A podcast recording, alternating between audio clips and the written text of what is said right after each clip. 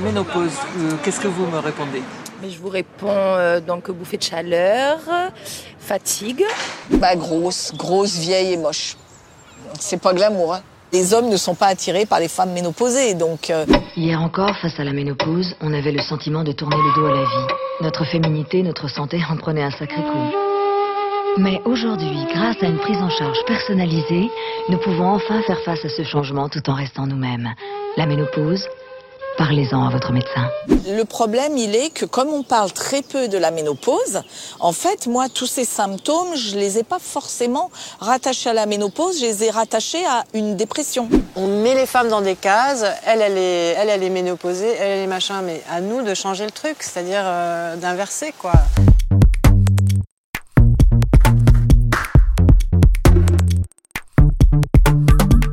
Bouffées de chaleur, nocturne, insomnie, prise de poids, sécheresse vaginale, morale dans les chaussettes, la ménopause est souvent décrite à travers ses aspects les plus négatifs. Elle nous réserverait les pires dérèglements physiologiques et émotionnels. Pourtant, les femmes la vivent mieux qu'on ne le dit. Selon un sondage Kantar MGEN réalisé en 2019, elles ne sont que 15% à déclarer mal vivre cette période. Quant aux enquêtes médicales, elles ne révèlent que près d'une femme sur deux ne se plaint de rien. C'est un non-événement. Mieux encore, 70% d'entre elles apprécient de ne plus avoir de règles et de ne plus avoir à penser à la contraception. Alors, on s'est demandé pourquoi les discours sont si éloignés de la réalité. Pourquoi fait-on silence de toutes ces femmes de 50 ans et plus en pleine forme qui vieillissent bien et jouissent d'une sexualité épanouie? Le discours positif des femmes sur la ménopause est-il inaudible? Est-ce socialement incorrect d'évoquer le bien-être des femmes qui ne sont plus fécondes? La ménopause est-elle encore tabou, vécue comme quelque chose de honteux? Je suis Aline Perrodin, directrice de la rédaction de Santé Magazine. Pour répondre à toutes ces questions, nous avons invité Cécile Charlap, sociologue, qui a fait de la ménopause son principal objet de recherche. Mais d'où lui vient cet intérêt? Auparavant, avant de mener ce travail de recherche, euh, je m'étais intéressée aux femmes dans la franc-maçonnerie.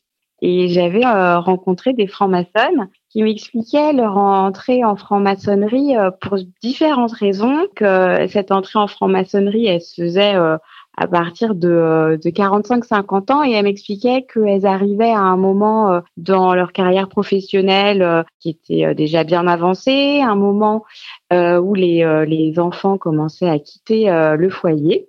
Et certaines m'avaient parlé de la ménopause. Et autant j'arrivais bien à saisir ces deux premières raisons d'entrer en franc-maçonnerie, autant la ménopause me paraissait très très obscure c'est vrai que c'est euh, une question de recherche, un résultat euh, de, recherche qui m'a amené ensuite euh, à, travailler sur la question de la ménopause où on, retrouve hein, évidemment les questions liées aux femmes et aux représentations qui leur sont associées et à leur place dans les sociétés.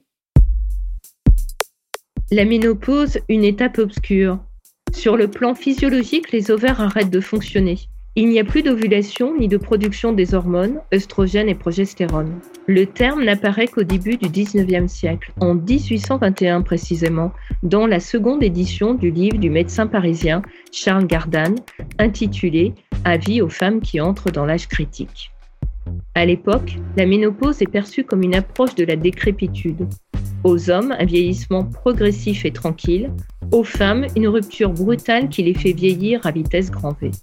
La femme ménopausée, ne pouvant plus incarner la maternité, cesse presque d'être une femme.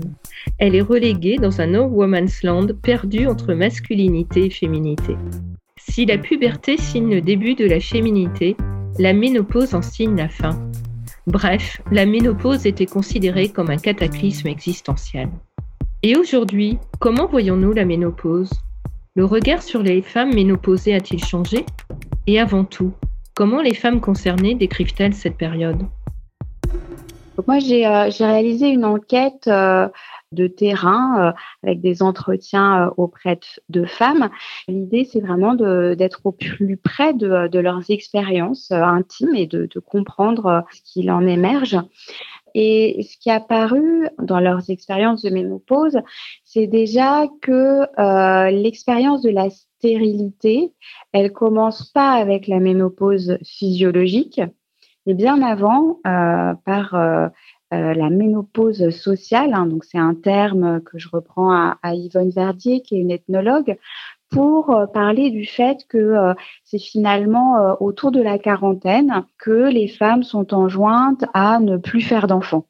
Ensuite, pour ce qui est de l'expérience de la ménopause physiologique euh, en tant que telle, ce qui m'est apparu, c'est déjà que euh, pour bon, nombre de femmes, c'est effectivement un temps d'entrée en fait euh, dans la liberté. Une liberté pourquoi? Parce qu'elles sont affranchies du devoir d'invisibilisation des menstruations. Hein. Donc un flux qu'il faut absolument avoir pour être une femme, mais qu'il faut en même temps cacher. C'est aussi euh, l'arrêt euh, de la gestion de la fécondité euh, du couple, qui incombe très très largement aux femmes. Et puis, c'est aussi pour bon nombre d'entre elles l'entrée dans un, moment où le, les représentations du corps se transforment et elles, ont, elles ont tendance à percevoir leur corps comme plus vulnérable, potentiellement à risque qu'auparavant.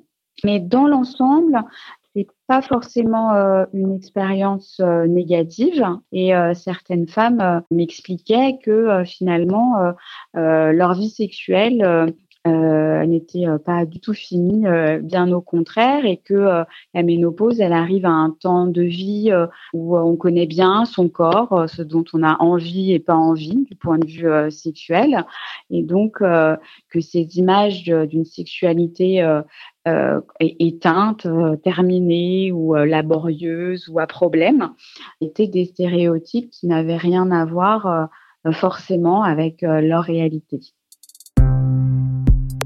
La ménopause n'est donc pas qu'une expérience physiologique. Le psychiatre et anthropologue Daniel Delanoë explique dans son livre Sexe, croyance et ménopause, paru en 2006, que les symptômes sont issus d'une construction sociale qui diffère beaucoup selon les époques et les cultures.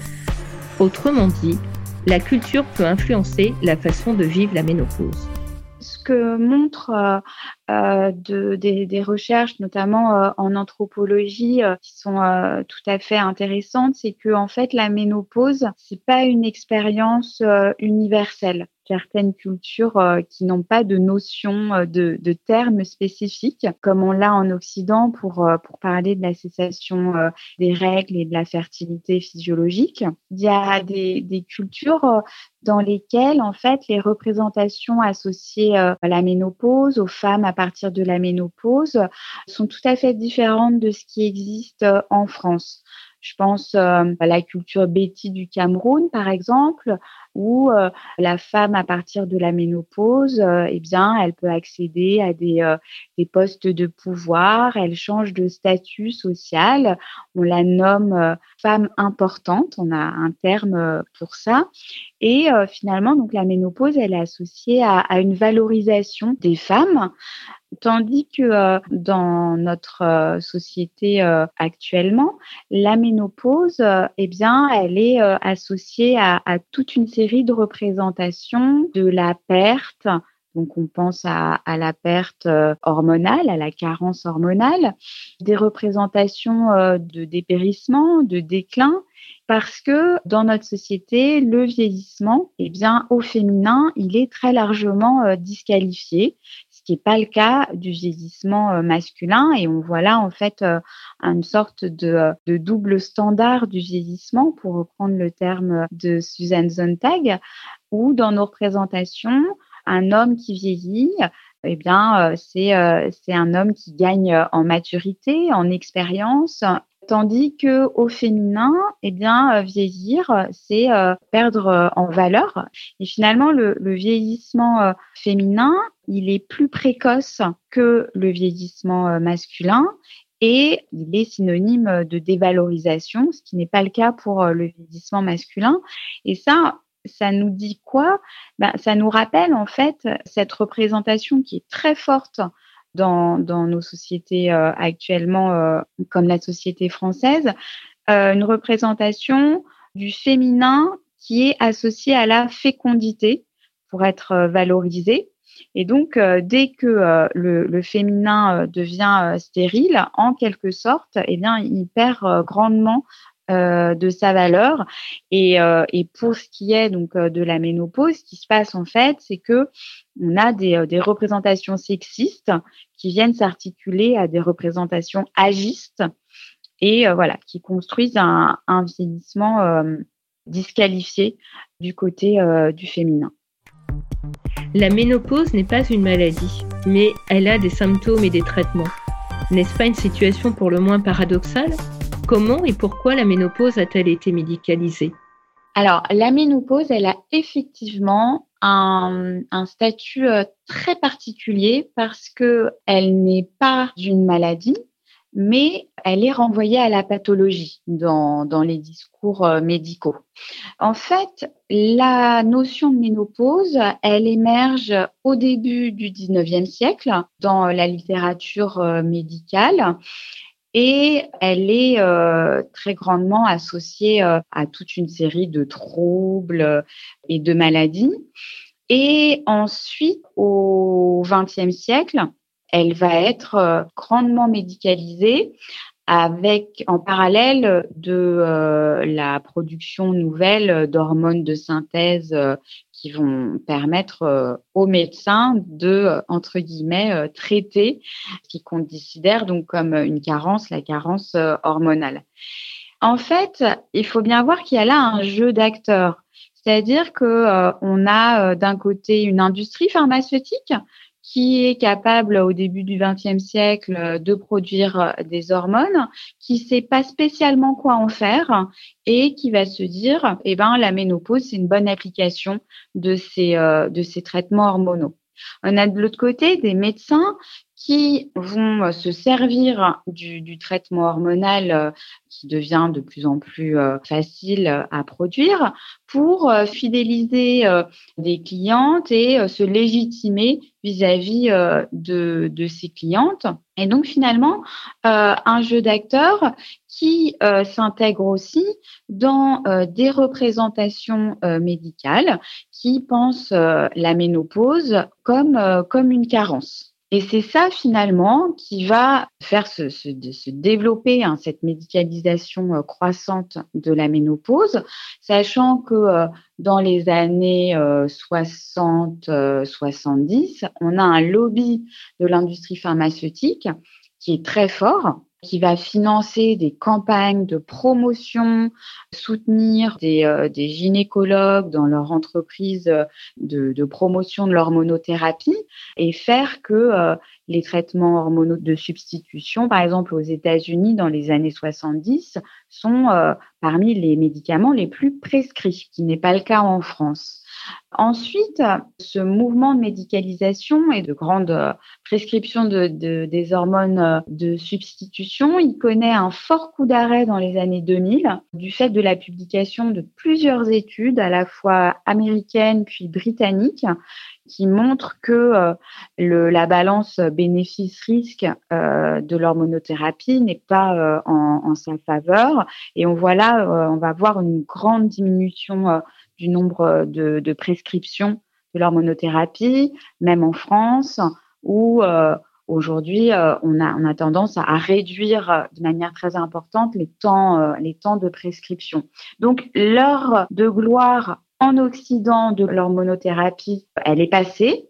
Maintenant, les industries pharmaceutiques ont envahi en quelque sorte le marché asiatique. Je pense qu'on n'est pas assez informé sur euh, les conséquences de ces médicaments. On est suivi un et j'ai arrêté quand il y a eu une enquête euh, au niveau des cancers euh, du sein.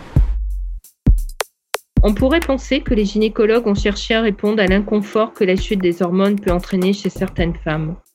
Mais vous défendez l'idée que le traitement hormonal de la ménopause est une expression du pouvoir médical qui a fait de la ménopause une maladie stigmatisante qu'il faut traiter. Alors, je défends rien, sauf la complexité des choses. Et moi, je me suis euh, trouvée confrontée à des femmes qui m'ont raconté, par exemple, avoir euh, dû euh, subir de fortes pressions de la part de leur médecin pour suivre une hormonothérapie alors qu'elle ne le souhaitait pas. Ou bien, en sens inverse, euh, ne pas suivre une hormonothérapie alors qu'elle le souhaitait.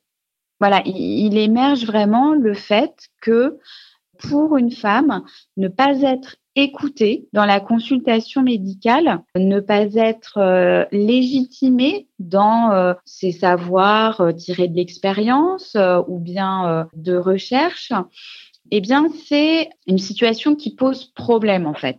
Une manifestation corporelle, pour être mal vécue, il faut qu'elle soit transformée en symptôme. Ce qui était intéressant à, voir chez mes enquêtés, c'était à quel point elle m'expliquait que tous les, euh, les articles dans la presse, les ouvrages de vulgarisation, les médecins qu'elle rencontrait, leur délivraient en quelque sorte une, une grille de lecture des symptômes de la ménopause. Donc, elle les connaissait bien. Hein. Alors, la ménopause, elle me disait, ça donne des bouffées de chaleur, une sécheresse vaginale, une prise de poids, donc voilà, etc à tel point que les enquêtés qui ne, ressentaient pas des manifestations corporelles comme ça me disaient mais moi j'ai pas vécu la ménopause parce que j'ai pas eu de bouffée de chaleur. Ou alors d'autres enquêtés me disaient ah moi je guettais les bouffées de chaleur mais j'en ai finalement pas eu ou encore une autre qui me disait alors moi ma gynéco m'a dit qu'il allait avoir des bouffées de chaleur donc j'attendais d'en avoir et une nuit j'ai eu très chaud je me suis dit, ça y est, j'ai des bouffées de chaleur. Et en fait, c'était juste ma couette qui était trop chaude. Donc, c'est comme s'il y avait une sorte de, euh, grammaire imposée euh, de la ménopause avec tout de suite euh, l'association à des symptômes, tout de suite l'idée que ces symptômes, ces manifestations corporelles sont délétères. Et finalement, voilà, ça, donne aux femmes un cadre d'expérience et on est vraiment euh, clairement euh, dans le registre de, la pathologie. Quatre femmes, dont l'actrice Agnès Jaoui, ont dénoncé en février 2020 le tabou de la ménopause dans une tribune publiée sur le site du Huffington Post. La ménopause ne doit plus être vécue comme un tabou, mais une libération, écrivent-elles. Il est urgent de changer de regard sur cette étape de la vie. Elle regrette qu'elle reste cantonnée à une approche médicale et ne sorte pas des cercles intimes de discussion des femmes concernées. Le sujet est soit ignoré, soit moqué. Il reste difficile à aborder. Seule une femme sur deux affirme en parler à son conjoint. Même entre mère et fille, la transmission de cette expérience ne semble pas aller de soi. La ménopause est encore vécue dans le secret. Alors moi, j'ai fait euh, mon terrain entre 2010 euh, et 2014. Et euh, ce qui m'est vraiment apparu, euh, c'est euh, la difficulté d'abord que j'ai eue à rencontrer des femmes qui acceptent de me parler de la ménopause, alors que avant j'avais eu aucune difficulté à rencontrer des femmes franc-maçonnes, ce qui me faisait dire que la ménopause, elle m'est apparue plus secrète qu'une société secrète. La ménopause, elle est objet de euh, conversation entre femmes qui sont ou bien en cours de ménopause ou déjà ménopausées et avec euh, des euh, caractéristiques particulières. Hein, ça va être euh, la grande amie, la sœur ou bien la mère. La ménopause, au moment où moi j'ai fait mon enquête, c'était pas un objet socialement dissible, mais plutôt un objet un peu sale, un peu caché. Hein, c'est bah, les règles le sang des règles, on ne le montre pas. Et quand il n'y a plus de sang, bah, euh, on n'en parle pas. Au début, pas facile de prononcer le mot qui fâche. C'est statistiquement l'un des premiers effets de la... J'ai complètement changé depuis le début de ma ménopause. Les choses bougent cependant.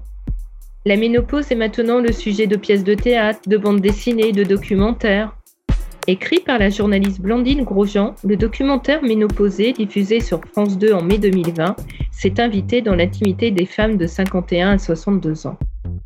Ne plus se cacher, parler en toute liberté malgré la gêne, dénoncer le caractère honteux de la ménopause, révéler le mal-être quand il existe, sans crainte d'être cataloguée comme vieille ou périmée. Alors, timidement, les mentalités évoluent-elles?